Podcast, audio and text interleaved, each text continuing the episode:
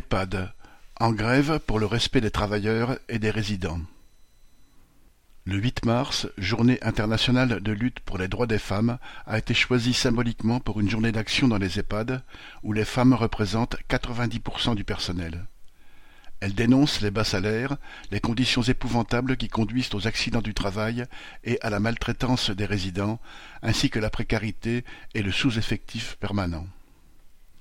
Si le scandale Orpea a permis de lever le voile sur les conditions de vie révoltantes faites aux personnes âgées dépendantes et les conditions de travail indignes qui vont avec pour les travailleurs des EHPAD du secteur privé, le sous-effectif et les bas salaires se retrouvent partout.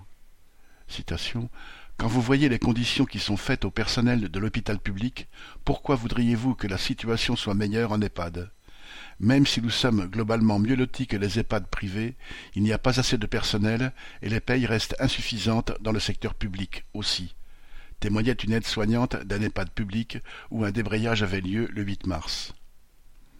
Pour traiter dignement les personnes âgées, les travailleurs des EHPAD, qui manifestaient symboliquement devant le siège d'Orpea, revendiquent la présence d'un soignant pour un résident, l'augmentation des salaires et la reconnaissance des accidents du travail et des maladies professionnelles.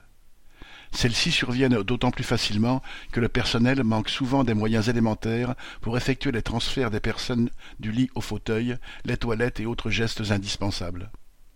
Le même jour, le ministre de la Santé, Olivier Véran, et sa ministre déléguée à l'autonomie, Brigitte Bourguignon, après une visite à l'EHPAD de Fontenay-sous-Bois, ont annoncé le plan du gouvernement pour renforcer les contrôles des 7500 EHPAD le gouvernement promet de mettre plus de moyens dans les agences régionales de santé pour effectuer des visites de contrôle en ciblant en priorité les établissements signalés.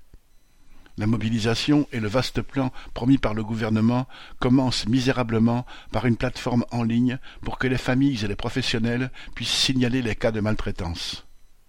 Un nouveau numéro vert vient donc s'ajouter à la longue liste de ceux déjà créés par le gouvernement pour faire mine de lutter contre d'autres oppressions et violences. Quant aux moyens nécessaires pour que les travailleurs des EHPAD puissent faire leur travail correctement et en vivre dignement, il faudra les arracher par la lutte. Nadia Cantal